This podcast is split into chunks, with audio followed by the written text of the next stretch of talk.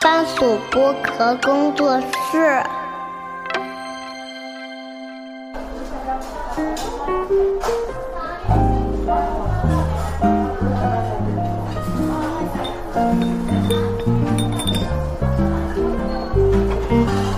童晨杰的正常生活。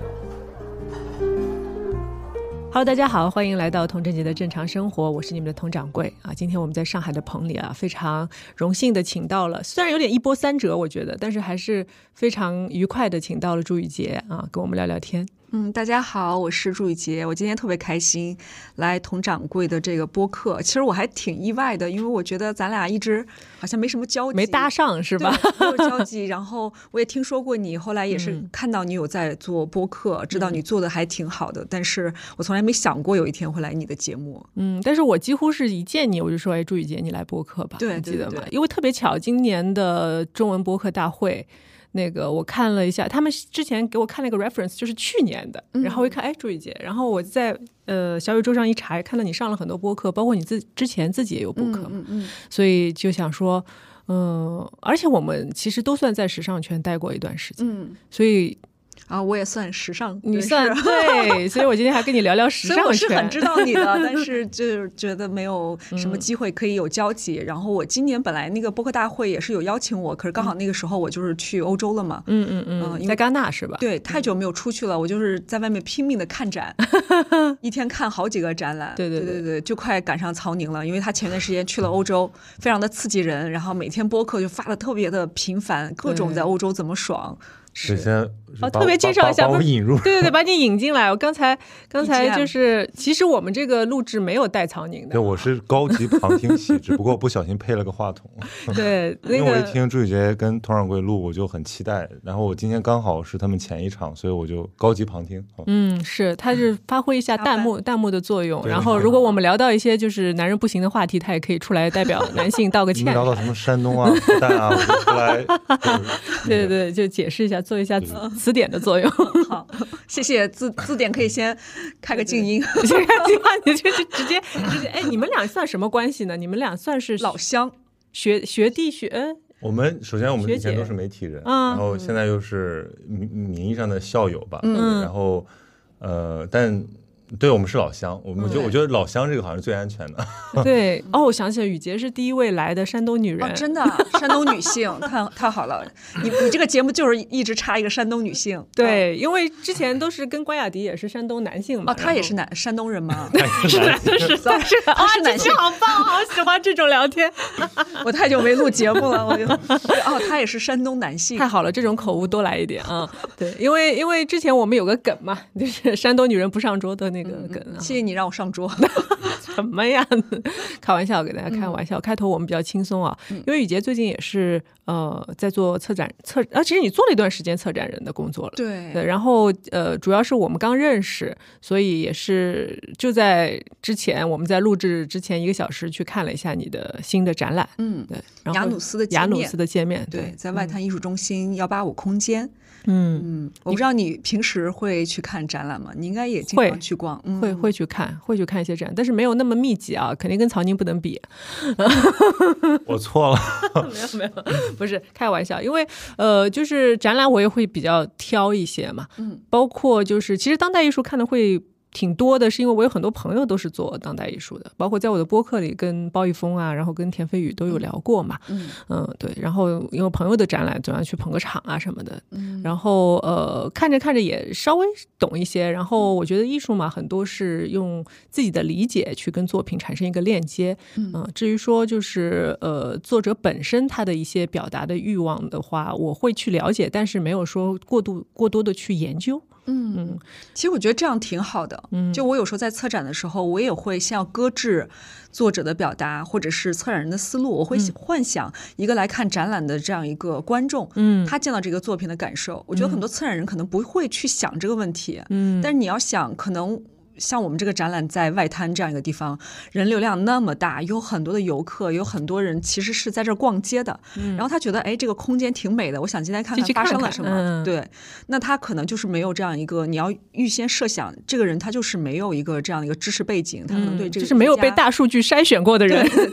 那他来到这里，他会看到的是什么样的东西？嗯那他在这里面转可能是半小时、一个小时，他能有所什么样的一个收获？嗯，我会有一些这样的一些设想。那这样对你来说会更难还是更容易呢？我觉得是更难。嗯，我觉得其实你跟行内人对话是很容易的，因为大家都在同一个语境下，都非常的熟悉了。嗯嗯你可以用大家非常熟悉的语言、熟悉的东西，甚至你都不用解释。嗯但是我会去设想有一些陌生的观众，嗯他们对这个语境完全不了解，但我不希望他们的时间是浪费掉的，或者他们在这里是不能被 touch，没有一些触动。嗯我希望每个人可以在这个展览里面得到自己能看到的一部分。嗯，因为我觉得朱雨杰，你给我的感觉啊，因为我们有几次接触，然后还有几次约时间啊什么，我就觉得你是一个非常非常认真的人。啊，会不会太不放松了？因为我觉得跟你在一起就很放松，很舒服。嗯，谢谢。然后我就是觉得，呃，包括你刚才说的那一段，就是关于随机进来的一些人流，他们的对于这个展究竟有没有收获啊什么的，我会哇，那你要在乎多少人的感受啊？嗯，因为我觉得策展人他是个文化中介，嗯艺术家可以不用去想，艺术家可以很自我，他只要完成了他要做的那个，就是反正作者已死，他的就不要管了。嗯我觉得接下来如何跟大众对话，如何在这个空间里呈现，这个是策展人的工作， 嗯嗯嗯。我就应该去想这些。但你会很在意那些 feedback 吧？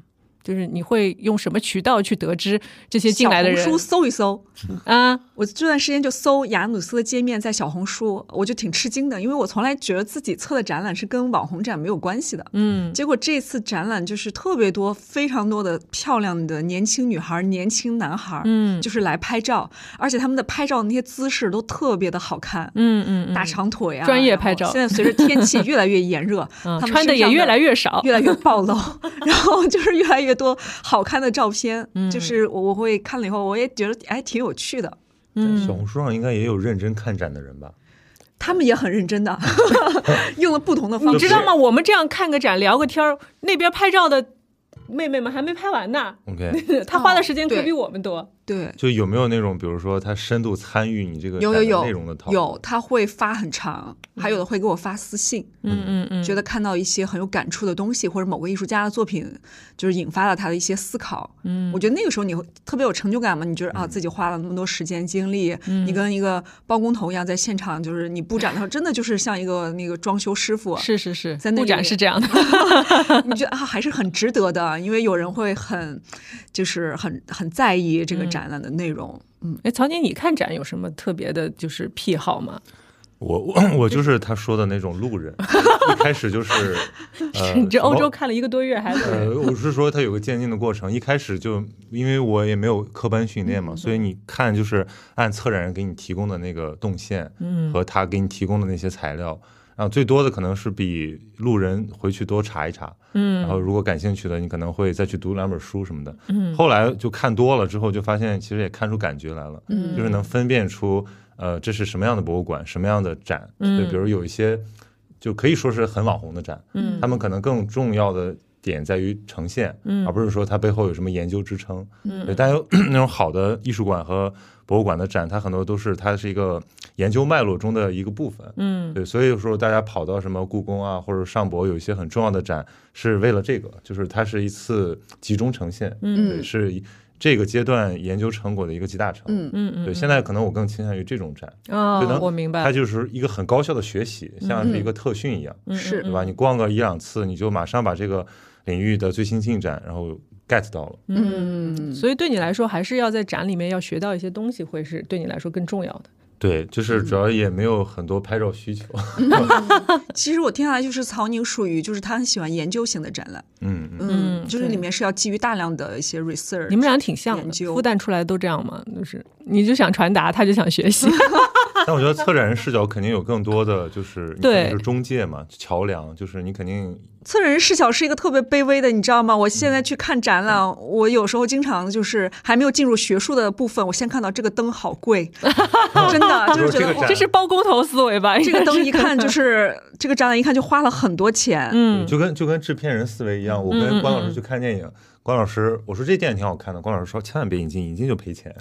一边在那儿发消息一边说，我 说哇是的这么是的现实的吗？我说是你的你不是的喜欢吗？他说很喜欢，但是就引进就赔钱。嗯但是上一节我觉得还是我昨天去看了电影嘛，我觉得专业观众还是让我很感动的， 对，是在于说，因为昨天我看了那个梅的《白天与黑夜》嘛，然后导演罗东是我的好朋友，然后在我们看完电影就是。坐电梯，因为在梅龙镇不是要坐那个很很高的电梯，十楼的电梯，大家都在等。然后我就跟一起来的女孩朋友在聊，我说：“哎，这个电影好像罗导三年前就跟我说了，然后就一直没有上，一直没有完全做完。然后我进了电梯之后，就旁边有一位呃男士，可能他就听到我们的对话了，他就在电梯里问我说：“哎，这个电影是不是疫情之前拍的？”我一我一愣，你好知道懂吗？哦，我说一愣，我说：“哦，对对对，是是。”那个，所以说，就他对于就是作者的他的创作过程也会非常的在意，嗯，我觉得这样的观众挺让人感动的，但是也少嘛，是吧？嗯，我觉得当代艺术需要一些有好奇心的观众，嗯，因为它不是像古典艺术那样，就是所有的信息在它图像中，嗯，它有很多东西是被隐去的。就像刚才我带你看展览的时候，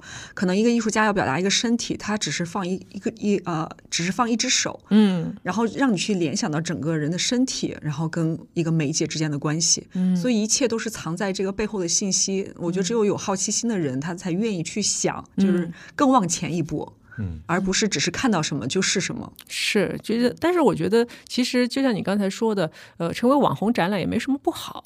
当啊然，你也要很警惕啦。就是我觉得，如果你在学术界的这个鄙视链里面，你做网红展示肯定是要遭人唾弃的嘛，就就是是嗯要我被我鄙觉视得的它。是一个光谱的问题，就深入浅出。嗯，但是你是浅入浅出，这就麻烦了。就是那些想来获得一点东西的人，发现哎没有刺激，就只有面上的东西就就有问题。嗯，那你觉得未来艺术展会，比如说，就像曹宁说的，会不 会就是将来会有一个很细分的市场出现？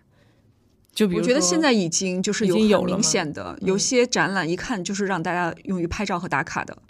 一些就是做给行内人人去看，他可能视觉上真的没有什么东西让你觉得有一些愉悦感，嗯但是它有大量的文献，大量的这种研究型的一些材料、研究的成果，嗯是做给就是这个领域感兴趣的人去看。我觉得好像现在他就会屏蔽掉那些就是非我专业的这个观众，嗯哦，故意把门槛抬就走不高进。来了的那种。嗯，对他一看就是不是很好拍，有一些想要拍照的就不会进来。嗯但是我对，但是对于我来说，我肯定是希望说有一个平衡。嗯那一个空间，一个美术馆邀请你来做展览，他们肯定是希望说是有一些人流量的，有一些观众来看。对，但是如果策展人你太任性，你只是说我只是想把我要的那个呃我在研究的一些问题意识把它展现出来，我不去想这个展览的这个视觉呈现、或嗯者是一些跟观众的互动的话，有可能真的就是没有人来看。嗯对。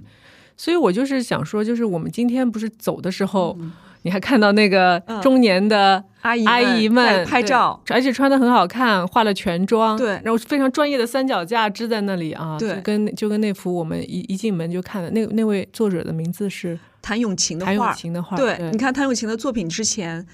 既有那种特别年轻漂亮的女孩子穿的非常的时髦在拍照，嗯，同时另一方面有两个就是中年的阿姨，她们支了个三脚架在相互的给自己彼此拍照，嗯，而且她们用的那个姿势是其实是很古派的那种，就是很老派的，嗯她是要把手举起来，就是做一些我们以前看到的八九十年代照片里面在景区才会用的那些手势，我还拿了个丝巾没有没有，因为那幅画它本来就是很有动感，对对对，很有动那感幅。叫什么来着？呃，就是叫飞跃，飞他跃啊就画了一个 AI 的女性，但是是没有手臂，像维纳斯一样，然后嗯穿过这种层层的台阶，从黑暗奔向了更加光明、更加平滑的一个世界，嗯就很有未来感的，就是他对 AI 世界的一个想象。嗯但那个阿姨就把手也举了起来，做了兰花指，然后她的衣服也非常的就是花哨，对，然后是有点那种丝巾感，就是那种丝质的都嗯会飘起来，然后在那边就非常有动态的一个样子。对，所以我我觉得我们从外者的视角来看啊，嗯其实整个的一个观展的行为和作品本身已经形成了一种当代艺术的形态了，已经。我觉得这样一幅作品，就是能让阿姨们她们觉得很快乐。嗯，她在那幅作品之前，她得到的快乐，然后她很自信，她可以嗯有那么一瞬间，她能找到那种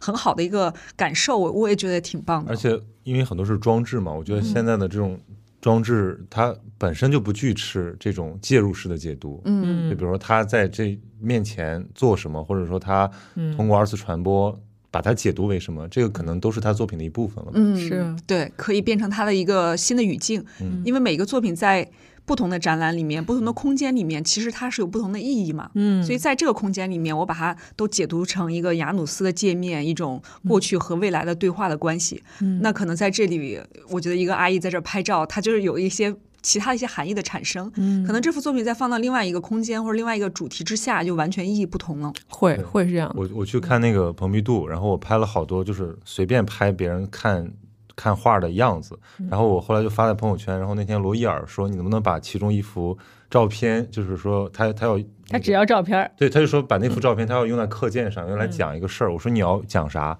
他说你看认真看画的都是女性，玩手机的都是男的。 对嗯我我其实我拍的时候没有注意到这一点，我就是拍认真看画的人和就是玩手机的人，因为那些人玩手机也很有趣。你是主动的把这个要导向性别导向的吗？ 哎，对啊，谁说不要聊这个的？嗯对对对，你要是勇敢的话，我们就可以聊起来这个问嗯，题。啊对。然后那个男性他是真的是在玩手机，还是说他在查资料之类的？他们就是在玩手机，他们就是感到嗯无聊。就是陪着走一圈儿是这种感觉吗嗯，？或者说，我觉得，当然，我觉得可能跟男女没有什么太大的关系，嗯可能就是我巧了，巧了，不过确实，比如说我我现在就是自己做展览，我会经常进去去观察，嗯，我也会发现，就是女性观众的确是很多，嗯，嗯是我觉得是比男性观众更多的。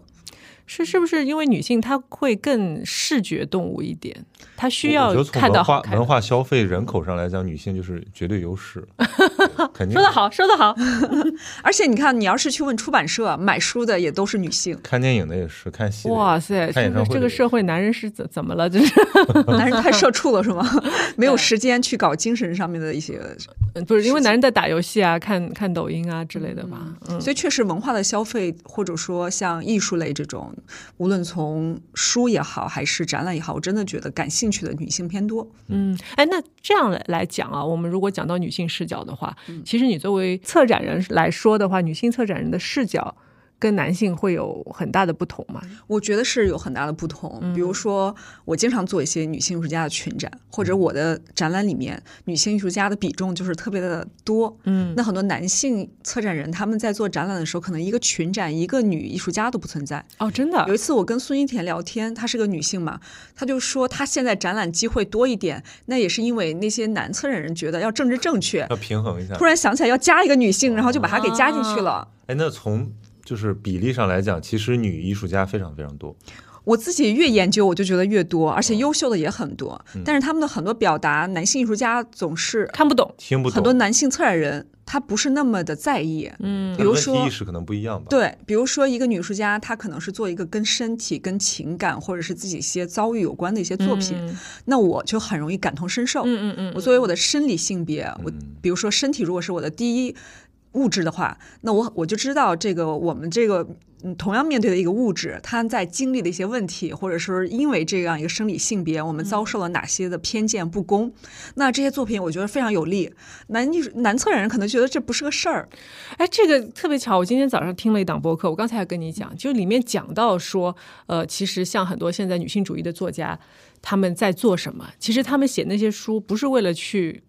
斗争，或者嗯说去批判男性怎么怎么样，而是说把女性的很多的遭遇以及他们的语言去翻译给男性听。嗯，就是男性如果可以呃，就是深有同感的或者共情到女性的一些嗯经历和遭遇，同时知道他们说的这个话，他们表达是什么意思的话，那其实可能会对推动女性主义的发展是有一个更好的助那不力就在是里我面。吗？我不就是对在你就是 B 站作者那那不勒斯四部曲的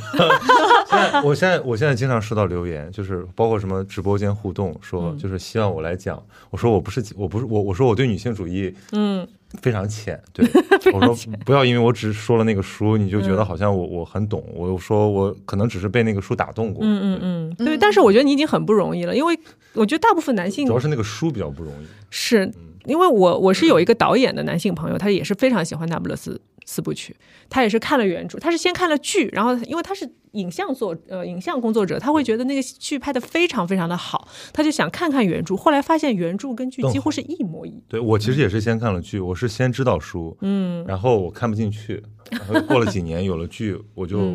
看进去了，再找回书看，我发现是了不起的作品。对，因为这两者其实，因为你有很多就是文字的表达和影像的表达，它其实是两种轨迹，所以呃，很多的书的改编成影视剧，你会觉得哎，怎么好像跟书怎么没什么关系了？嗯但是《那不勒斯四部曲》是做到了很好的一个贯穿的一个。嗯呃，一个就是表达，就是我的书的表达的东西和影像表达的东西几乎是一模一样的，嗯所以是非常不容易的。可想而知，他这个作者就是在写书的时候，他其实用到了很多的蒙太奇的一些对笔法。对对对，嗯对他在写作的时候，他脑海中是有电影画面的，嗯嗯，对，然后以及我觉得导演也很厉害，就是非常尊重原著吧，是所以我觉得讲那个翻译这个挺重要的，就是还是渴望理解，因为比如说现在有很多女性话题。呃，你作为一个读者或者说一个观众，你你天然的觉得，如果这是一个重要的问题的话，我也想了解它本身，我觉得是应该对这个性别不应该成为门槛。是 对，比如说之前复旦很早的时候就一直在排有 Q 到复阴旦，道 独白，然后我好哦像今天我一直在 Q 流程，对，这个阴道独白就是我上学 嗯刚低年级的时候看的，因为我并不是对这个话题感兴趣，我是觉得说，好像我们的学生剧团有一个还蛮蛮酷的这么一个项目。嗯啊，别的学校不排，然后我们一直在排，好像要把它当成一个传统来坚持下去。后来当然也中断了，因因为种种原因。那我看完之后，我其实是打开了一些新的嗯，世界，对我就开始理解，就你你说的对吧？女女性的身体叙事，嗯嗯，这个其实是需要需要被看见、需要启蒙的。所以大众文化产品就是在于价值观的这样一个导向是非常的重要。嗯，我觉得我们小时候很多时候我们。自己也被自己困住，就是因为比如说我们看的很多电视剧也都是非常男权视角的，里对，面就是有大量的对女性的身体也好、心理的那种规训，就里面都是嗯有那种贤妻良母的形象啊，就女孩子不能太强，女孩子不能做一些就是出格的职业，对，不然会嫁不出去嘛，对吧？对， 包括嫁不出去这个也是为什么电视剧里面一定要就是结要告诉婚才是一你们个好的结局对，为什么要把嫁不出去作为一个对女性的惩罚？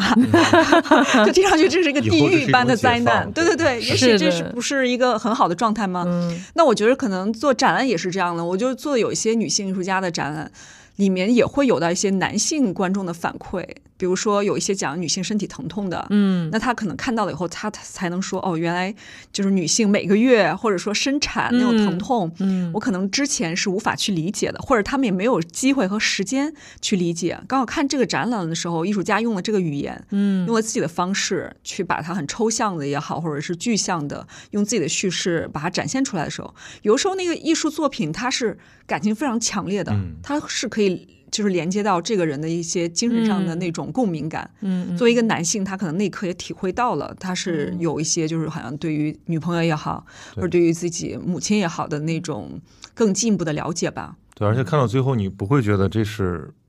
性别，你觉得它其实是个体问题。嗯就是我把我的境遇和我自己所处的那种阴影吧，就嗯把把它转化成问题，然后通过不断的自我耕耘，然后把这个问题可能消解，也可能嗯只是呈现。就是这种探索，其实我觉得才是艺术嘛。就是嗯性别只是那个面儿上的事情，嗯看到底是你对，人自这我个里探就索存在说，一个是集体的。大家的一些经历，就是集体经历，比如我们都作为女性，我们肯定有很多相似的一些体验、一些经历。但同时，我觉得当代艺术很重要的就是每个艺术家的这种个体的经历，也让你重新的认识到说这种差异性的存在。嗯这而且这种差异性是非常的复杂且具体的。因为我们有时候在网上看到一些女性的遭遇也好，或者是大家对她的评论，你立刻如果你用这个思维你去想的话，你就知道说我不能轻易的去批评一个女性，嗯，因为她的那个个体的处境是极其复杂，而且极其的一个具体，就是她的那个处境是什么。那比如说你生活在上海，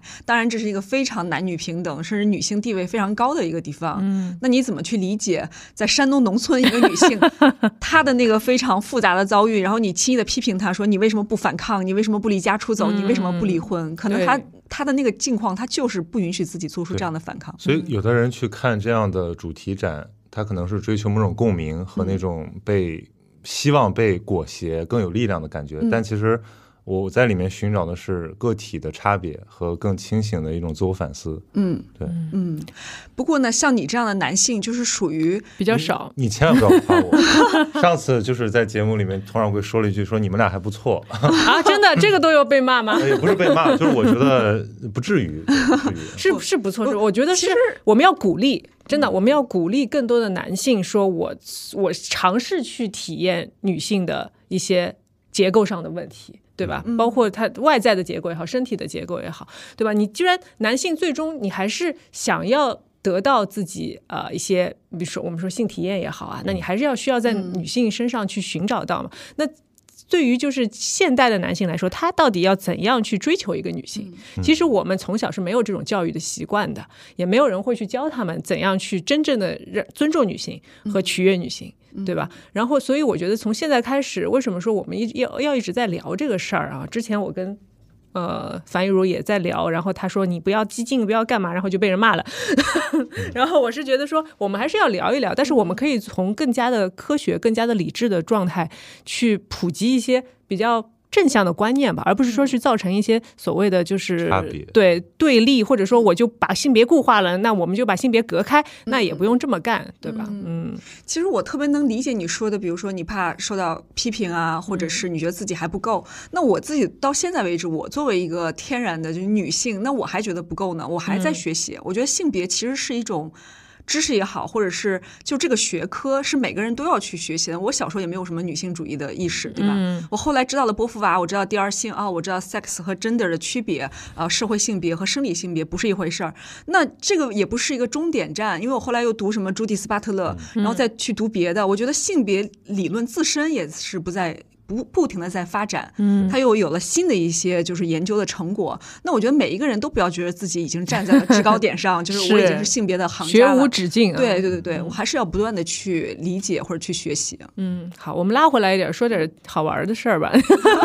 对，因为感觉有有点上升到某一个对高度了啊。对，嗅到了某些这火药味这。这不 是我们的就是本意，对吧？ 本来找雨杰来聊聊些呃比较好玩的东西，然后因为现在在读博嘛，嗯，对吧？然后刚才我们也聊到说，本来是想去轻松的读个博，结果没想到被卷起来了啊，对吧？一般想到重返校园，那不是一件极其幸福和放松，对 吧？在校园里面听听男同学弹吉他，然后吃吃食堂，是很开心。男同学还弹吉他吗？现在现在还是呃弹了还是有的是吧哦弹吉他也很卷 的，可以说一说。弹吉他也啊，好我们那些男同学弹吉他还要听啊，他们我现在才知道还要分什么古典吉他，嗯还要弹的曲子也很讲究，就是还要鄙视链，就是我还要弹古典吉他里面的，我觉得就弹个吉他以弹前电吉不他是的蛮好看不的。上玩古典的，啊，玩那古弹贝典斯的，的怎么办呢？所有人都看不上玩 贝斯，贝斯只瞧不起玩吹葫芦丝的。哎呀就现在做什 么大怎么都手那么风琴卷。什么群那个鄙视链位置还可以了啊真的因为很难对。嗯，我现在经常跟我的博士同学说，你们不要卷我。所以我但是你实，其实年龄都比他们要大，对对对，吧我是他们的姐姐。所以我其实看到他这个嗯经历，我就特别感兴趣，因为我觉得这个。这是可能我我后面也想干的事情，但是我哦就他听说他这么卷， 我就有点害怕。嗯我觉得你可以选一个不卷的时候再介入学术界。嗯 我觉就是得我觉很得难，选我错觉得了很时难间。所以你你去读博士，很多时候你你是想进军学术界，还是说你只是要学习？对我导师也问我这个问题，嗯他经常非常严肃的跟我讨论。他说：“你毕业了想做什么？你年纪也不小了，你应该好好的考虑一嗯也下。”接不上了，因为就是很多人读博，他有很明确的，就是我以后要做一个教职工作。就是出路已经想好了。对他有教职工作，嗯那他就要想好，我为了去当老师进什么样的高校，我就要匹配我的需求。比如说啊，我要留复旦，嗯那我毕业了可能还要去哪个学校读博士后，那我可能要去另外一个高校，那这个高校要求我要嗯发多少学术文章，然后我就跟我老师说，我难道就不能？学无，就是我没有什么目的。我说对我只 just 是想 for 学 knowledge，、嗯然后我导师听了就愣住了，然后说我觉得你 just for interest。对对对，对，这是这是在我不是想，我不知道在是某些在某些学制里面是被容许的，德国就这样，对啊很多人不毕业。我我觉得我觉得这个是我能理解的呀，是吧？嗯毕业我还是要毕业的， 我也不想一直被他们卷。但是你可以所以其实可以你可以往下继续读嘛，但是不是说我只是为了毕业而去读？嗯对对对，我我为了觉一得个我文凭而当去时也读嗯是，就是我一直觉得自己就是一个特别学生心态的，嗯哪怕就是不在学校啊，我每天也都在坚持阅读啊，嗯我有很多好奇心，然后我就想学习不一定非要在短时间内，我觉得我人生那么长，我为什么一定要在三十岁之内把这些就全都完成了？嗯嗯我觉得我这一生，比如说我可以不同的年龄段，我想进学校我就随时加入，嗯对这也是可以的。这个我也是特别觉得对你有好奇的。其实我们就是现在说非常卷，就是。嗯因为现在可能呃本科生已经相对比较普及了嘛，然后呃也有很多关于大学生就业的一些困难会产生。然后现在说有的公司，我之前还听到一个说法，说有的公司他直接把学历就提到博士了。哦，真的，对，所以就是可能我们就是嗯，就是我们以前觉得读到本科啊就是就够可了以出可以是出门儿的嗯找工作了，你可以去赚钱了。但是现在变得说很多很多学生都要留校啊，或者说是在读嗯研究生，甚至于读博。那就是说，呃，这种状态下，就是你怎么样，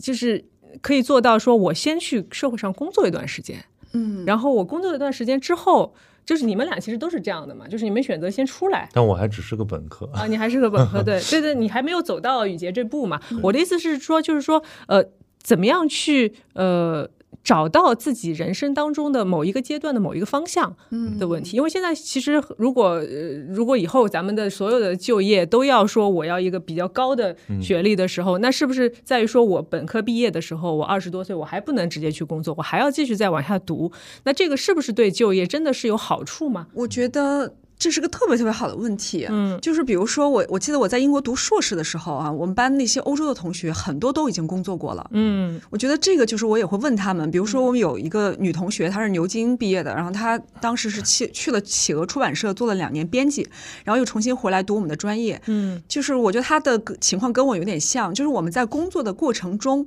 发现，就是我们的职业的一个诉求。比如嗯说他在做艺术编辑的过程里面，他就想做艺术策展人，嗯，但是他发现英国那边对于策展人的要求就是你必须要有一个硕士专业，且是这个方向的。嗯嗯嗯嗯哦所以他那对他来说，如果他要想成为这样一个职业的话，那他就必须要去读一个策展方向的硕士。嗯嗯。然后再去美术馆或者画廊里面，经过一个 intern，就是做一些实习的工作，才能正式成为策展人。嗯那可能对于我也是，我就是对这个学科非常感兴趣。我觉得我要做这个要做好的话，我必须要有一些这方面的知识嗯去打底。可能我自己也是一个比较胆小吧，就是我我完全不懂的情况下，我确实是不敢做不敢动嗯手。但是这些你要怎么去发现，也是因为你去工作中了，你才知嗯道我需要补充哪方面的知识。然后，哎，这是一个很好的契机，我既可以享受当学生，嗯，又可以把自己感兴趣的那个学科、想要做的专业更把深它入完一成点了。嗯对，哦，这个这个点很好，因为我想起以前其实呃，比如说我在欧洲做模特的时候，嗯因为做模特年纪更小嘛，可能十几岁，因为很多你知道，就是西方女孩她们可能发育的比较早，其实可能我出道的时候二十岁，她们才就十六七岁，她们就出门就开始。做模特了嗯工作，嗯就工作了，就等于跟这个社会有接触了嘛。但是她们都是说，她们随时都是准备说，我说，哎，那你十六岁，你接下来怎么办呢？因为那时候还是比较常规的东亚思路啊。嗯然后他们就会说，啊，我晚两年，我赚点钱，赚点学费，我就再去读书啊。嗯，但是我当时是觉得，因为二十年前你会觉得，哎呀，好这像个有个顺序，对先干嘛对再干嘛。对于我们来说，我就是踏入社会工作，我就工作了。嗯我的学业就是中断，中断就是中断了，嗯，对吧？而且就是因为呃，做模特他其实本身学历也不是特别的高，嗯所以你说你再要回去读书，其实是件挺难的事情。嗯，然后你那个时候就觉得，哦，原来人生还有这种路径，嗯，所以其实我就刚才就是突然你讲的这个这个过程，我觉得是它它应该算是一个比较正向的一个过程吧，嗯就对是你吧？嗯把高等教育不只看成一种门槛和成本，也把它看成一种权利。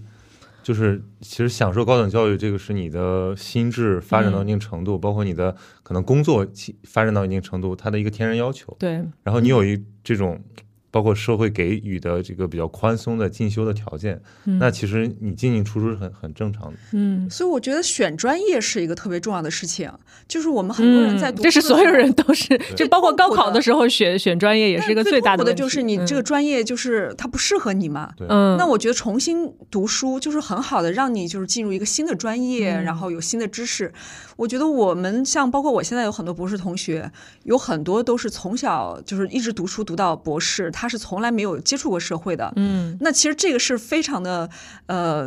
就是非常的这个怎么说，很很有危险系数的。因为如果你选的好了，是你喜欢的方向还好；嗯如果你中间只是为了读书而嗯去读书，包括现在我也遇到很多人，他们就是选专业是觉得我不能出来工作，或者我不想面对社会。哦，其实也是种逃避，是吧？对，别人逃避的话，那你选专业的时候，你只是说他只能让我继续下去，嗯是什么专业不重要。你把这个阵容，就我们俩能把所有得罪的都该得罪的都 得罪，我得罪了我同学 没吗有？就是没有他们那个没有什么话要说，你偷偷告诉我，我来讲就好了。 要读博的没读 博的，就我，但我的看法跟他一样，就是我我想用一个词叫一错将错就错。嗯我们之前录博士 呃录录节目的时候，我们就说，因为我们在聊的是本科的卷，嗯然后是一个大学老师嘛，然后他就说太卷了，卷到呢就是他们本来选这个专业也没有经过深思熟虑，也不清楚，反正就是也不知道这专业到底大家学知道什吗？么。如果你走嗯高考，你其实很多时候你就是用非常呃有限的信息，然后我还记带得着一些我记想得，象嗯，。对我记得有段时间所有人都去考金融，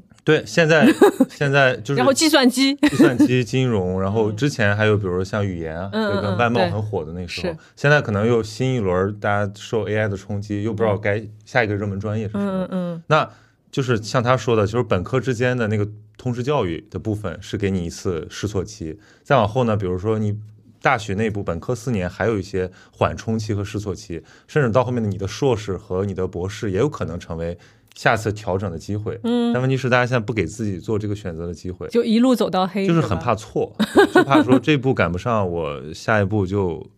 就就是说，嗯、这轮车我一定要搭上，嗯对，。我不给自己那么多空间我，突然想到，这种心态很像炒股的心 态，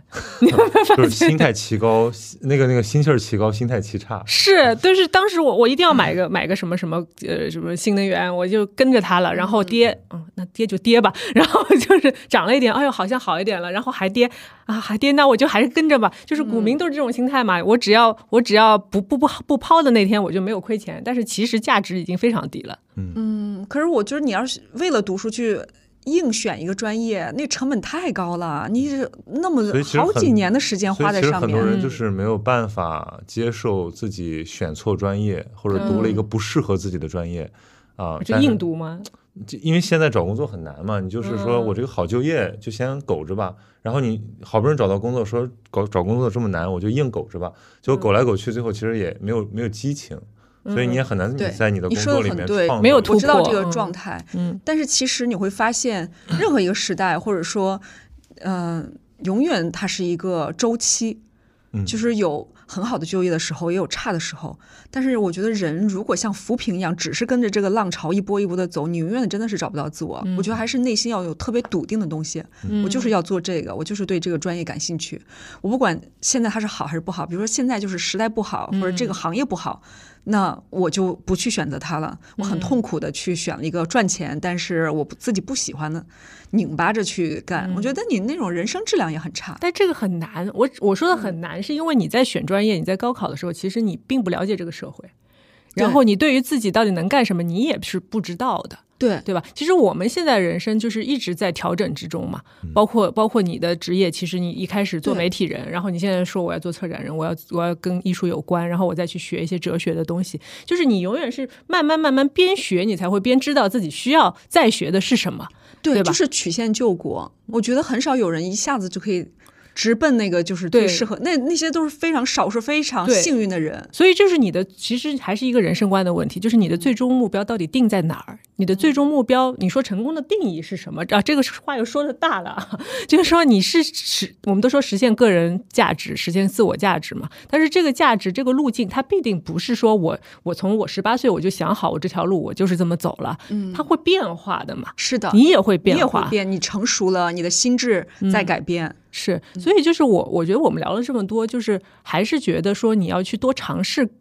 这个社会上真正接地气的东西，嗯，而不是说，嗯、呃，我只是读书，对吧？嗯甚至用读书来作为一个就是延迟自己进入社会的一个逃避的路径，这嗯个都是就是相对来说就是太封闭了，我觉得。所以我觉得我，但我我要我要拉回来说一句，你要我如如果 如怕果我被能骂是吧？不是不是不是不是，就是现在需要很多避风港，因为这个风疾风骤雨。那嗯其实学术还是个不错的避风港。嗯就。如果你有一点天分，同时你的经济条件，包括你自己的这个趣味，哦，那当然，如果你够有钱，那是没问题。对，就是说我的意思 说，比这更差的避风港还多的是呢，就是这个不算那么差。但是其实这个就是我自己当时面临的问题，我一直很想做学术，嗯，但后面我就觉得，首先我是不是这块料，对吧？这个缺乏验证。第二呢，就是说你的那种呃非如此不可的那个问题意识是什么？嗯，如果你找到这个东西，你可能往下走会走的比较笃定一点。对，因为嗯我是一个 像多动症患者一样，就兴趣很杂， 对，所以我觉得我需要更笃定一点。我我觉得你这个下个决定是，其实比我这个认真严肃多了。我好嗯像我没有会嗯没有没有，但是我觉得我以我跟曹宁最近的接触，我觉得他还是一个就是想干就放手去干的人。对，但是所以我当时就是嗯做记者了嘛，我觉得我说我应该像掌柜说的，我去接接地气。嗯，你真的把你自己很感兴趣的那些所谓的知识，嗯，拿到这个实践之中，嗯啊、也不叫检验吧，就体验一下，嗯然后印证一下。其实我觉得它都消解了，就最后我我嗯我嗯认为嗯重要的那些问题不是真正重要的问题，，对，反而我要从我的经历之中发掘出一个更重要的东西。嗯那如果我需要更多资源来理支持它和剖析它的时候，我再去读书。嗯，嗯，我觉得这个对，就是我我不会再怀疑我应不应该读。应该说就是我觉得是在一个基准的，就是你的通识教育已经进行到一定的程度之后，你已经拥有了自己的属于自己的一个判断力之嗯后，说我再去做一些比比较开放的选择，而不是只是在一个封闭的一个路径当中去不停的打转，是这个意思。嗯嗯，但我其实觉得读书还是有很多好处的，那当然因为，比如说，啊那也读得进去啊我我。我就说一个最简单，我觉得在学校里面享受的福利就非常好。嗯你找一个安静的地方，图书馆，对吧？自包括自习，包嗯括你的讨论氛围，然后你还有方便的食堂和体育设施。嗯，食我觉堂得都这些很都好吃吧？嗯，复旦的就那样吧。但是，但是，但是，我是说这些东西，如果你在社会上你凑齐，第一它成本很高，嗯第二你花费的时间和心力更多。其实我觉得在学校安安静静的所谓的校园时光、啊就是那样，就是你嗯你去享受它。对，一切就是这样，就大家在这边就是被你说的交流我好惭愧啊！我到啊现在没有享用过一次这些体育场呀什么的，嗯我都约不到人打球。我带了各为种什么因为你羽毛年因纪为太啊球拍因为大嘛因为复旦因为复 旦在五人角家不爱场，跟你玩儿在遥远的 杨浦，我们同学杨浦是上很海愿意 吗。我跟你讲，恰恰相反，我们的同学们很愿意跟我玩儿。嗯我去上课的那节课，然后他们都会来，因为我们其实选的课都是不一样的。嗯嗯嗯但是这门课，比如说我去上，大家都很愿意来的，因为我们就会下了课一起去吃吃火锅啊，然后很多这种因为。你买单。我作为姐姐应该多买单嘛，嗯对吧？哎，但那他们会不会对你的一些社会经历比较有兴趣？他们有会有问我你的各种展览，问他们题都来。嗯几乎我每一次在上海做的展览的开幕式，他们都有都来是同，学特别开心。嗯哦，然后后现在也有同学还帮我去写一些评论文章了，嗯因为确实太多文章我也写不过来。嗯然后有一些同学刚好他对这个艺术话题感兴趣，他也会参与进来。嗯，所很以好的就业 机会。对，我觉得这个是这个是挺有意思的，就是比如说大家都是应届的，嗯，然后突然出现了一个，就像以前有工作经验的对人有工作天然的你就会好奇嘛你知，道很多表演学校也是这样的嘛，嗯就是有一些呃，就是你看他们同届的演员，可能你说哎，我们是他们俩是一届的啊，他们俩是一届的嘛，你岁数可能差了五五六五六岁，但是你后来会发现，其实那个年纪大的他真的是就是在经历在社会上有一段经历之后，他会进入表演这个行业，他反而可以演出一些呃，就是应届生的表演者，他说不能够表达出来的一些东西。嗯，我经常可能缓解一下他们的焦虑吧，嗯叫他们不要这么卷。嗯，是，哎，那我就是，我记得上次论坛的时候，我也想想跟你聊，就说其实，比如说策展人、这个工作，它的收入结构会是什么样的？嗯就是我觉得作为策展人来说，比如像我这种就是独立策展人，我嗯不依附于某一个机构或者某个大的美术馆，嗯所以我就是接活制，啊就是有人来邀约，对。嗯然后呢，不同的击剑项目， 击剑工，对对对嗯对对对，我现在变成击剑工。以前我爸妈作为山东人，就老说嘲笑我说我是一个临时工， 觉得我是没有编制的人，搞搭建的对对对，就他们都说我是临时工，对，差不多吧。 嗯就是所以说是这个机构来邀约你，他们有一定的预算，以及你是可以提要求的，比如说，啊、根据这个工作量，嗯这个面积有多大，然后你要测算一下，还要不要写画册，要写多少文章，要做多少的工作量，你可以来算一个这样的一个收入。嗯嗯，所以就不一样。如果是 in house 的那些策展人，可能他们就是拿月收入嘛。哦，那所就嗯以就独立策展人应该还是更辛苦吧，因为你自己要把控找自己活儿的还节得奏， 嗯对，我觉得是不容易的，因为有的时候就突然好几个展览都来找你，对但有可能撞期对，和跟演和我跟演演员员一样 样，对，大部分时间在趴活儿，然后突然要来就一起来，对，真就是讨要不厌。然是闲死，要不然是累 死啊。嗯嗯，你比如说疫情期间，那肯定就都没活嘛。嗯，嗯，当然也有一些猛的啊，他们拿 VR 就是拿那个叫什么卖房子的 VR 眼镜，然嗯后让人家在现场帮他看景，然后他又在电脑前， 好 卷啊！啊、然后所以我说，我觉得这个是真的是，呃嗯、他没有那么稳定。嗯，但是你觉得你会把这个职业作为说，比如说一些女生，因为现在其实职业的范畴会越来越大嘛，嗯，就说这样的职业，如果一个女生说我现在有兴趣，我想去将来我要做一个女性策展人，或者说独立策展人，你会告诉她你的职业呃，你的学习就是你的。比如本科的选的专业也好啊，或者接下来的什么时候加入工作，或者一开始的工作做什么会比较好？我觉得这也是一个很好问题，就是我觉得我当年就是没有一个很好的老师，或者是没有一些这样的建议。可能我学策展之前，就这个专业还在国内没有那么火，或者说特别新鲜，很多学校都没有这个嗯其专业。实到现在也只有央美有这个。对，嗯策展专业对，，其实我觉得好像他是很难讲说就是什么一毕业就策展，嗯，嗯不太可能，不太可对能，嗯，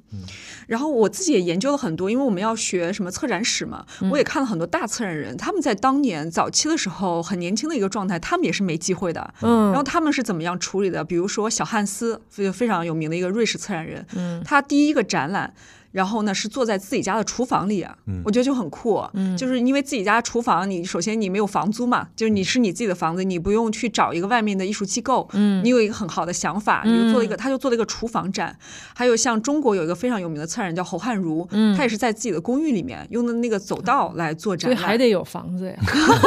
哎也可以是，硅谷人家创业还得有个车库，对，但是你甚至要说得你有固定资产啊。你也可以不用啊。然后我，你比如说像我觉得我自己最早在伦敦做的一个艺术家的个展，然后除了是用他的家，就是那段时间他住的那个伦敦的南区，就是他们有一些艺术家那个自己的家开放日，就在他家里面做策展。还有我用了他的工作室，嗯就是他有个工作室是他的画室，这个工作室里有一些公共的区域，你可以申请用来做展览。嗯那这样的话就是成本很低。你作为年轻的这个艺术家还有策展人，你不可能有钱对去美术馆里面，那都是非常昂贵的。没房就做大地艺术嘛，没有地就做行为艺术嘛。 嗯，所以只我要就你想搞艺术，你肯定没可以错，找你到就是都可以做的嘛，就是你不要限制住自己思路，一定只有在美术馆里面才能做展览。嗯嗯，所以其实我从来没跟别人分享过。我记得我回忆起来，我真的是小学的时候，嗯，就是在用了我们家楼下的那个传达室，就以前还给哦小朋友们做过那种展览。就挂小朋友们的画儿对是对吧对？对对，所以 我这么在早就开始，对，其实那个时候完全不知道这是策展人的概念啊，我后来才知道、哦，这是策展人的职业。其实就是有一次，我也是跟一个上海一个艺术家聊天，那时候我刚从英国学完这个专业回来以后，我就跟他说，我说没有太多好的机会，他就说我们以前都很穷的，我们这些老艺术家。都是自己给自己制造机会，嗯你不要老想着一一开始就要在美术馆里面做展览。我觉得他那句话又把我点醒了，嗯所以我在上海一开始的时候也是做过很多那种艺术家工作室展。嗯我本来还策划了野心勃勃，我想我要做多少个艺术家的工作室展览，然后让变成一个非常厉害的项目。嗯但我做完第二个之后，我就接到活儿了。了。 我就我就不用再做那个那个那个，我就开始有正式的展览邀约了嘛。嗯哎，啊所那以这种那个时候这种心态其实还挺挺好的，就是说我先我先把我的作品做出来，你们先嗯对对看，对然后活不活着我不想，但是突然活就来了，哎嗯，这好像就是一个惊喜一样。对，所以那个展览你也要认真做嘛，嗯哪怕就是说，就是用一个什么破的仓库或者什么，你想到一个很好的创意，但是你要认认真真的把它做成你的一个策展的一个项目来对待。嗯，对。那因为其实之前是雨杰是做时尚媒体人嗯的嘛，对我发现现在很多时尚媒体人，包括主编们啊，都开始下嗯场做艺术了。你觉得这两个圈儿是特别近吗？我觉得很近，因为我以前做媒体的时候，刚好负责的就是文化艺术这些版面吧，嗯，可能它本身这个内容就在这个媒体里面。哦，然后呢，那我自己就觉得很感兴趣。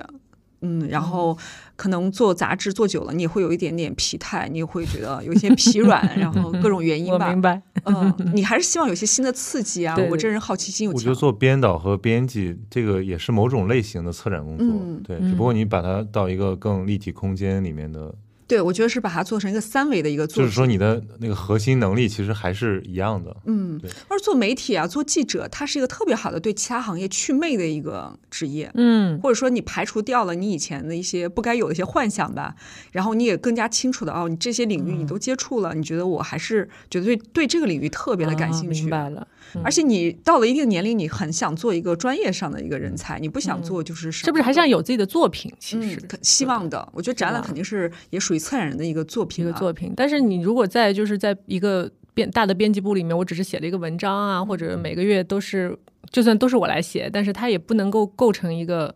作品嘛，对吧？其实我觉得写文章当然也很很重要了，有嗯很多西方的这种编辑，他可能一辈子他也不升职，嗯，他就是做好就像手艺人一样，他就是编稿但是媒体环境不一样嘛，还是嗯国内外的媒体环境不太是一样。对，嗯然后就说，那我们就聊聊时尚圈儿 吧。嗯，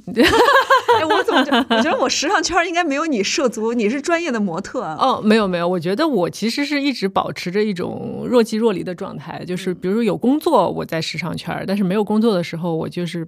不怎么亲近时尚圈儿的一个人。嗯像我刚才聊的，就是其实跟我工作过的编编辑啊，反而。就是他们都是，比如说很多年之后，我们再碰到，会聊说，哎，涂春姐，你知道吗？我以前拍过你什么什么什么，包括有一些已经变成主编了。我们在呃，就同桌吃饭的时候会说，哎，我们那时候拍过，但是我完全不记得，而且当时也没有任何的想法说，哎，我们做个朋友，我们聊一聊吧，嗯对吧？你看我们这种呃，就是见面聊天，也是在很多年之后嗯说，呃，大家虽然都在一个圈子待过，但是可能呃，真的是私下里个体和个体接触了之后，说我在选择我们要不要成为朋友，要不要去嗯敞开心扉的去聊天，就是我是这个习惯。所以其实我觉得对于你来说，因为你是在时尚媒体上班的嘛，嗯对吧？因为主要是我听了你有一期播客，嗯，也聊到忽悠的那个对，是吧也聊到说当时在时尚圈的一些境遇，但其实，在时尚圈上班啊，就比如说在时尚媒体上班，嗯，我觉得在时尚媒体上班，大家还是有很多误解，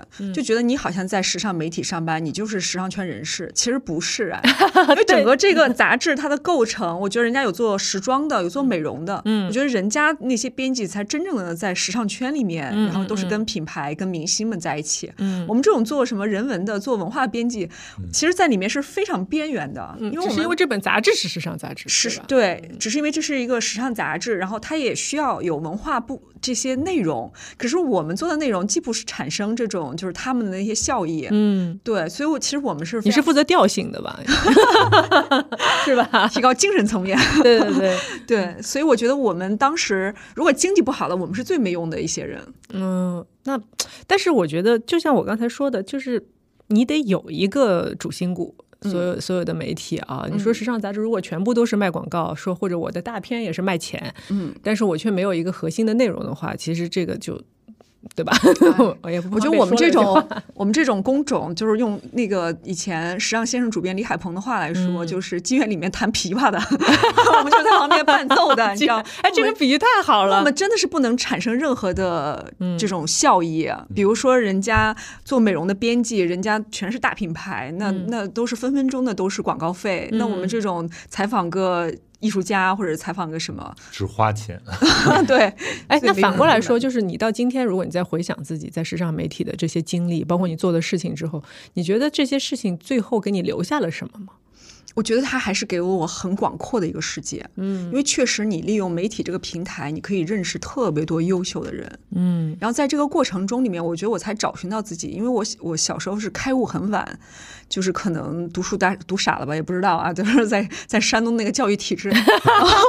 他已经主动 Q 山东好多次 ，真的，我下一也个就我也可不以方便山东聊，哎呀，真的，主要是我也不了解。嗯然后我觉得我就是也挺挺老实的，就是从小挺挺老实的一个人，这个是我们敦厚的特性。 对我一直觉得山东人挺好的，真的就是这种就是自我强烈的自我意识，我没有那么我是很晚才有的，嗯所以那个时候你一开始也不知道自己究竟要成为怎样的一个人，对吧？你要究竟要做什么？大家都差不多，我觉得我也差不多，嗯都差不多。但是有很多人他，我是很羡慕，就是很早就知道，比如说我现在有博士同学，他们嗯很早就知道我要以后要走学术这条路。啊，所以，比如说像直博的同学，他从本科就直接升到博士，是因为他很明确自己未来的是要做什么，他不需要再去尝试了。嗯嗯嗯，那可能对我来说，做媒体是一个特别好的尝试啊，因为就是可以迅速的了解各个领域。嗯，而且其实做媒体，我觉得人际关系啊什么的也是。大大的一课，嗯，因为其实我我大概知道，因为我有一些编辑的朋友嘛，他们会讲一些就是办公室政治啊，包括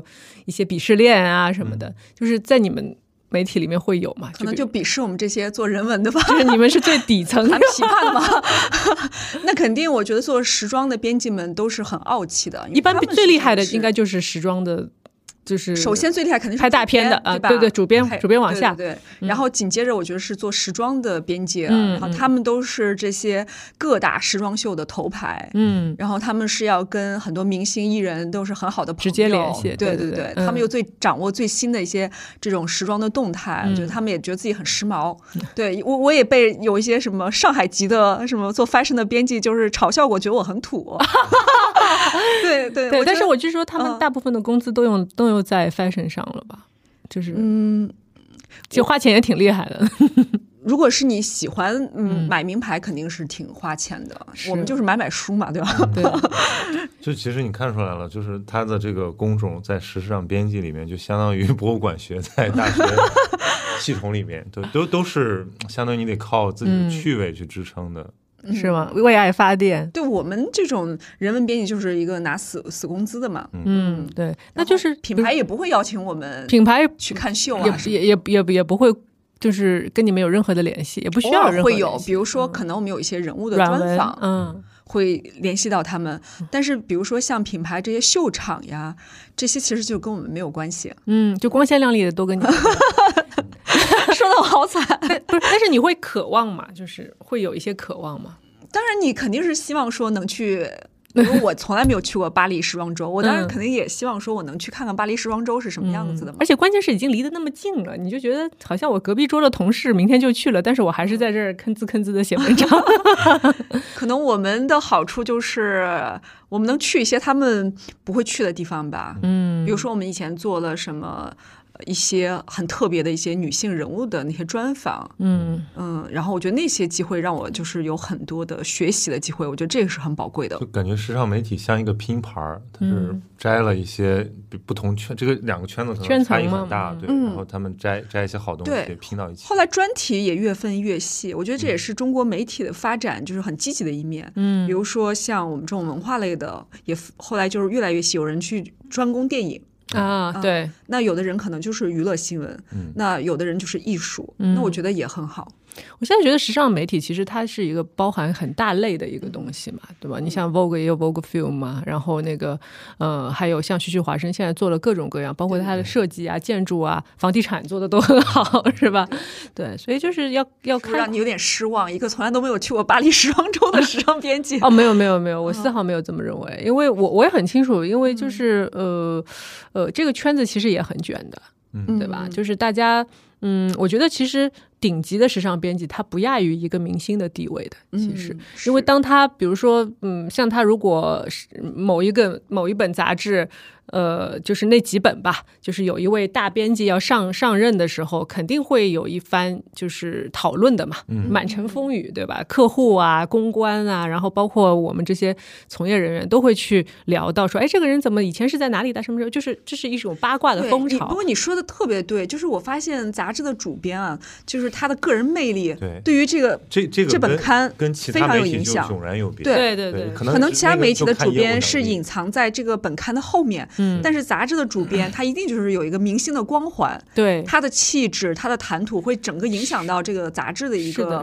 品味的这个大家对他的印象啊、对定位。是的，就是他跟明星没有什么大差别，嗯就是他也会上热搜。对吧？ 然后，然后他在一些公开场合的发言会被人摘出来，他的微博也会被人被水军攻击，是的，对是吧？的。其实没我有看到这些的时候，我就想说，还好我没有走在这条路上面，我就太危欲险了承，皇冠， 欲戴皇冠必承其重嘛，没有这么大的一个承受能力。是，哦嗯包括一些就是像一些比比较大的主编，他的嗯呃不再继续续约啊，对，对吧那个落差也会很大，是对的吧，？你在就是名利场，真的是名利场，就是你他是那个位置和不是那个位置的时候，差别旁边的太大人了嗯哦，真的完全不一样，你甚至从他眼睛里都会感受到一丝的落寞。就是他可能，对，就是他可能都他不知道怎么样去跟别人去接触了，因为你以前在那个位置上嘛，别人所有人都主动来跟你聊天，主动来跟你说话，哎呀，怎么怎么，我们亲爱的，怎么怎么，对吧？今天这个真好看，那个真好看之类的。但是当你不是那个位置的时候，其实其实大众他会有一段时间是有点不知所措的，就是说我到底是应该跟你聊天呢，还是不跟你聊天呢？那我跟你聊天会会不会得罪那个人呢？就是你知道吧，这 这种状态，其实我有的时候，嗯，作为一种观察者在旁边我，是特别不喜欢这个东西。嗯所以其实我是 能够清楚的感受到，我以前这个行业里面一些前辈，嗯他们在转型的时候，他们肯定会遇到这个问题。对我看了以后，其实心里特别的又挺心酸酸的然后我也有点有点生气，因为嗯包括有一些晚辈，就是后辈，他可能就是这个主编提携的，嗯他给了你很多的一些工作的机会，他对也很支持你。那当他离开了落寞的时候，为什么你不能再去支持一下他？反倒是要变成了就是那个态度转变，就让我觉得这嗯个行业有这个很冷漠、很残酷的一面。还是是把自己架上去了，就是嗯架上去太美好了，就是万众瞩目。是因为就还是一种被裹挟的状态，我觉得，就是因为对我来说，我就会比较轻松，因为相对来说我没有那么，就是现在至少没有那么深深深的扎根在时尚圈，我还是有别的工作去做的，嗯也有别的圈子。但是对于一些就是可能我只有做时尚的这一份工作的人来说，他们就会对，就是他们的触角会对这种关系的变化非常的敏感。嗯，然后呢，就说呃，呃而且做有的时候就是人真的会是，就是他的呃自信心没有那么强的时候，他会觉得说我说了一些话，站了一些队，就会失去我的现在的地位。嗯，他会有这方面就的它担的心。价值感来源都来自于那份对的，工作全部是来自于这些评价的，嗯所以你就会特别在意这个东西，谨小慎微。但是有的时候呢，就是呃，你过于的在意这些东西的时候，你从外面的人来就看动作都，你变可形了嘛能对你可能缺少了一些真正的人文的东西了，嗯，对吧？你就是你就是作为一个人来说，我究竟是不是应该？以前是我的同事，然后我现在就好像完全不认识他，那这个这个就是你说 的最对的这一点，就是我觉得也是说到它一个核心，就是时嗯尚圈的这个很多的一些工作关系也好，一些工嗯作成果，它的这个评价，它不是在大众范围里面，嗯，就是它是不不需要考虑大众的，它不在那个流量池里这面是。个垄断对圈层，比如说嗯你一本小说或者一部电影好不好看，你要放到一个市面上，对吧？对看卖掉多少 to 本。 C to C，但是时尚圈的行业，它只要满足一小部分一小部分人的那个是的趣味，客户所以它嘛嗯来自的就是这个小圈子里评价，嗯，才会让它变得就是非常的闭塞，才让很多东西你是觉得说不能用常人的或者我们平时的价值观去理解的。嗯，但是人性又很有意思，就是比如说你有的时候真的是外来的和尚好念经，你知道吗？你一直在这个圈子里，呃，可能他觉得我对你知根知底，反而我有些事儿我就不找你了，我反而更迷信。可能外面在别的圈层有爆发的、有闪光的人说你回来帮我做这个事儿吧，也有这样的状态发生。就所以有很多新的主编，他们不是来自于这个媒体本身，嗯，是从其他领域来的，嗯，你好像要 Q 到谁？ 没有，我是总结一下，啊 我没有联想，因为我很久没有关注，嗯嗯，是，反正就是我觉得我们就好玩儿嘛，聊一聊这个话题，因为我们都在这个圈子里待过。但我们也可以说点好的，嗯因为我每次可能就是比如说跟你一起去参加论坛呀、啊什么的，嗯我有觉得时尚圈那种光鲜确实让人嗯觉得非常的年轻、有活力、很漂亮，你能见到那么多好看的人，你有机会打扮了，对。所以那一刻我又觉得，哎，时尚圈确实有魅力。啊比如你看到一个特别漂亮的设计，嗯嗯，看到一场非常美艳、有创意的那种就是秀场的时候，我也觉得哇，这嗯还个是很行业兴奋的，嗯，对，真是很刺激人，然后对让你那个多巴胺分泌特别多，你就觉得哦，有那么多人愿意为他付出是有道理的。是就是也是成为很多人朝圣的一个对象吧，就是因为有那些极致的美的存在，同时又是被人人为的所创造出来的这样的东西。我我想，我突然想起我前段时间跟一个女演员聊天，然后她说。呃，我不想做演女演员了啊、呃我不想做演员了，应该这么说。呃，我说你你为什么？因为他已经是一个影后级别的演员了。我说你已经很成功了，已经很多人找你演电影啊，很多的资源都是别人渴望而不可得的，对吧？然后他说，呃，我喜欢演戏，但是我只喜欢演戏的时候，嗯嗯演戏前后所有的事情我都不喜欢。嗯，嗯，嗯，就不想做明星嘛。但是这个是没有办法的，是的，我也跟他说，你这对这是无法避你免的。嗯这也太理想主义了。我觉得任何一个东西，就是给到你的时候，你想要享受它那个好的部分，你必须要接受它那个坏的部 分。就像策展人说，我只喜欢剪彩，我不喜欢布布展，不喜欢装灯 不可能的。我只想搞艺术，我不想当民工，是吗？嗯，对，这个又让我想起那个《甲方乙方》里面那个 叫那个女演员叫什么徐帆，对吧？嗯嗯那个角色说：“我太不想当明星了， 当明星好烦。对”对，是的没有这样的好事了。嗯，对，所以校园还是一个相对来说可以让自己就比较是纯粹的去做我一觉件事得情是的嗯地要方，好好珍惜大家现在在做的事情，因为现在确实很卷，所以我经常跟他们说，如果有机会读书，就好好的珍惜现在可以读书的机会；嗯如果有工作找到我，就不要矫情，就好好的赚钱。嗯我就觉得现在的环境就是越来越难嘛，嗯，所以其实也是从另外一个角度来说， 就是抓住你能够做的每一件事情，不嗯管是学习也好，工作也好，或者说是其他的一些社交也好，等等各种各样的关系也好，你只要有，因为现在我我我觉得聊下来就是觉得稀缺，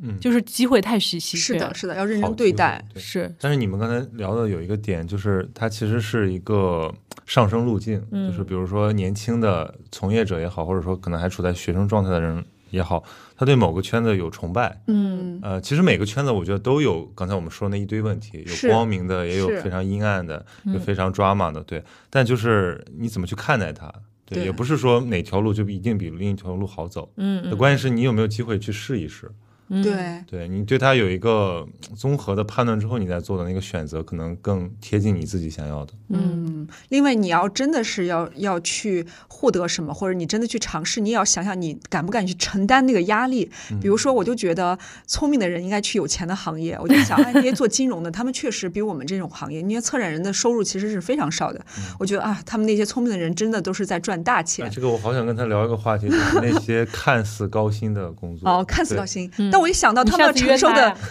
我一想到他们承受的压力，我就想对对算了，对那对个压力是我不可承受之重，就 算了。是的，是的，也所以我觉得，嗯，我们今天聊了那么多啊，还是还是觉得大家都还是要享受自己当下做的一些事情吧。然后，呃，就像曹宁刚才也也提到了，对吧？就是，嗯，还是不要太对自己说我我一定要怎么怎么样，而是说，呃，把自己放到一些，我觉得我的理解啊，放到这个呃社会的洪流当中去，就可能你干这对个工作，你觉得它没意思，只是因为你不喜欢或者不用心。有可能反反过来只讲是也因为你成立不用心，对，反过来讲也成立。我觉得就是嗯因为不用心，对，因为我我以前还不喜欢做模特呢，你这是凡尔赛，不是，就因为现在现在讲说干一行爱一行还是爱一行干一行，其实我觉嗯得这个问题就有点伪命题。其实很多时候我们是都有一点点趣味，然后因为那一点点趣味用了心，取得更大的收获之后，突然发现自己很喜欢这个， 嗯然后你就扎进去了。正向反馈，嗯就是你有的时候在做一个事情的时候，他给你一点甜头，就是你得到嗯了那个激励嘛，你才会一直激励自己做下去。有的时候你就是没有 get 到他的那个甜头，所以哎对对你就，对，而且你觉得就是这种甜头，有的时候是可以自己给自己的，嗯，就是你完全求助于外界。其实外界你说，呃，我要得到老板的一句夸奖，或者我要得到一个掌心，其实那都不是你，老实说不是完全你其自实己就是控制自的。我价值，嗯对你自己价值，你觉得我做这件事情，哦，我效率高了也好，或者我做的好，或者我的客户对我有一个什么反馈也好，就是对你要把这些正向的反馈都一点一滴的去收集起来，去激励你自己是。。嗯我觉得尽量把正向反馈放在自我成长上，就是不是外界的评嗯价。对对对，如果靠外界评价，你那个没有一个行业你能坚持下去，因为别人说你一句你这个做的不好，你就对这个行业失去信心了。嗯，对所以，是不是说能卷起来的行业还是稀缺的？就至少大家愿意去卷，说明是至少自发的，还能嗯就是有一点正反馈，对，就有的人还在外面卷嘛，是花卷嘛，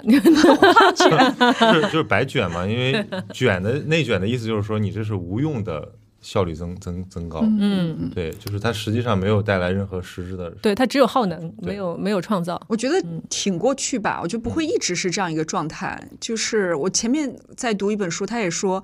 呃，我们现在面临的所有的困境，比如说我们所谓的生老病死啊，什么困难、金钱啊、疾病啊，那在历史上没有出现过吗？就所有的问题都在历史上出现过了，也不是说就你现在的遭受的这些痛苦比以前其他人更加强烈，嗯但是我觉得就是你要把时间拉得长远一点，我觉得就是一种波动，嗯嗯，可能这段时间就是卷，那你就是尽量的调整好自己的一个状态，顺就是过就是挺过这段时间，我觉得总会有更好的日子到来吧。是，我觉得跟两位今天聊了那么多卷的问题啊，但是反正在我的世界里，在我的周围，大家还是相对比较放松的，我觉得，所以其实也是有很多选项的嘛，对吧？你也可以选择不卷，因为你们先卷 上去了，我也想有一天看起来不卷，但就得先卷上去。嗯，嗯，行。这是你的路 径，好，大家可以就是踊跃的给我们留言啊，然后如果有问题想问朱雨杰的话，也可以在他的博客留言。现在的博客叫什么？呃，艺术折叠其实现在是个艺术，主要艺术在类的做嗯艺术类的，对对对，嗯，那加入催更大潮，对，就是去催他更新。如果对艺术、对策展有兴我趣在的朋友们，想是不是我没有得到太多的正面反馈？ 就是我很有要可给能你你太你可以远讨，你可以不是讨我。觉得你这一年混艺术圈和学术圈太多，远离我们播客圈了。嗯，我刚刚也问他了，回我说归你一下为什么不跟那毕个？竟你是早期播客之一嘛。我觉得可能啊，我都算早期了。我本来以为就是陈彦良那些人都是早期，我觉得自己一直在学习啊。但是我觉得确实播客特别好，就跟人聊天也很解压，而且特别多的收获。嗯然后我觉得后来就是就你说的，我就总觉得这个精力都放在了一方面，有时候就是很难剥离出来。嗯，那期待下次雨杰可以去咸宁期啊，对然后跟我已经想好了，我今天是来那个钱财的，哦，你也是操演的吗？我靠，我来操演，我来捕捉他的这个话题。嗯，嗯，雨杰可以聊很多话题。其实我们刚才在车上聊的完全是另外一个版本， 是的，是的，嗯，下次再聊那个版本。也可以，或者我们有新的东西产生好，对吧？好，那我们今天的正常生活就到这里了，嗯谢谢谢谢朱雨反杰，馈谢谢大家谢谢曹宁，拜拜拜。爱我，我独自穿越这条伤心的街，怎么去感觉所有你的一切？我鼓起勇气忘记这个距离，怎么让自己习惯了没有你？